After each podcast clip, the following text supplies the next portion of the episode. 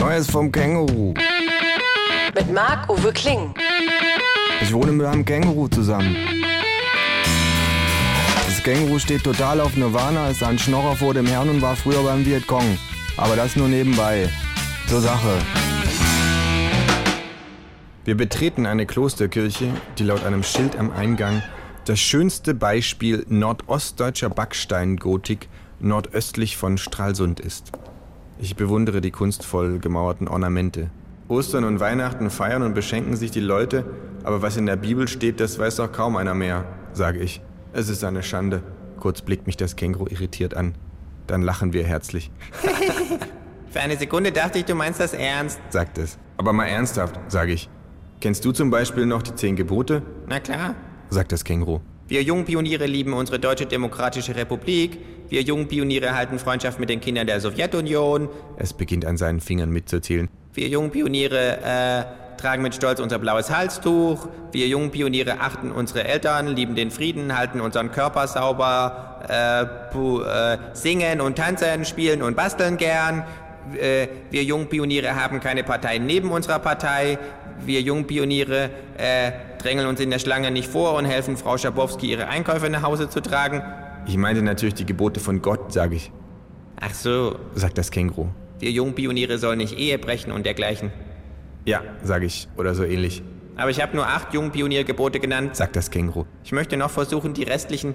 Neuntes Gebot, sage ich. Wir Jungpioniere sollen nicht begehren unseres Westens Waren, Fernsehsender, Reisefreiheiten, noch alles, was unser Westen hat, Quatsch! sagt das Känguru. Neuntes Gebot.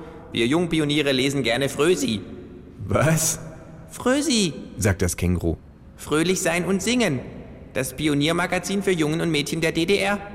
Unglaublich. Du kannst dir das als eine ideologisch etwas gefestigtere Variante von Yps vorstellen. Frösi, sage ich. Noch nie zuvor schien mir der totale Zusammenbruch dieses Staates so gerechtfertigt wie jetzt. Frösi, das ist ja wohl der uncoolste Name aller Zeiten. Was waren die Gimmicks? Ein 3D-Bild von Honecker? Wir hatten nur 2D. Ich ziehe mein Handy aus der Tasche. Was tust du? fragt das Känguru.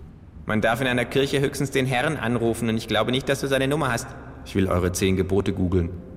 Zweifelst du etwa meine Worte an? fragt das Känguru. Ähm, ja, genau. Das Känguru guckt mir über die Schulter. Und? Fragt es. Stimmt alles, was? Nein, sage ich, aber es stimmt erschreckend viel. Das zehnte Gebot war ernsthaft. Wir Jungpioniere tragen mit Stolz unser blaues Halstuch.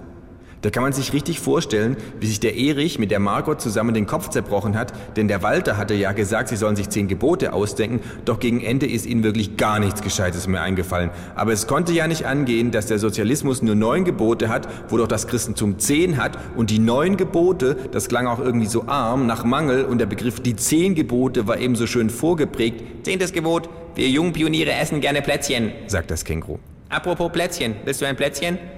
Zieht eine Dose mit selbstgemachtem Gebäck aus seinem Beutel. Gerne, sage ich, beiße in einen Keks und muss feststellen, dass er härter ist als mein wurzelbehandelter Backenzahn, Ich vergaß zu erwähnen, sagt das Känguru. die Kekse sind noch vom letzten Jahr. Aua. Vielleicht auch von vor zwei Jahren. Das Känguru überlegt. Nee, vor zwei Jahren habe ich keine gebacken. Vor drei vielleicht. Nee, guck mal. Es lacht. Auf die Dose habe ich ja den Frösi-Elefanten geklebt. Stimmt, da war mal eine Plätzchenbackmischung in der Frösi. Ich spucke den halb gegessenen Keks in ein Taschentuch. Schmeckt wie gebackene Urzeitkrebse, wenn du mich fragst. It's Fritz.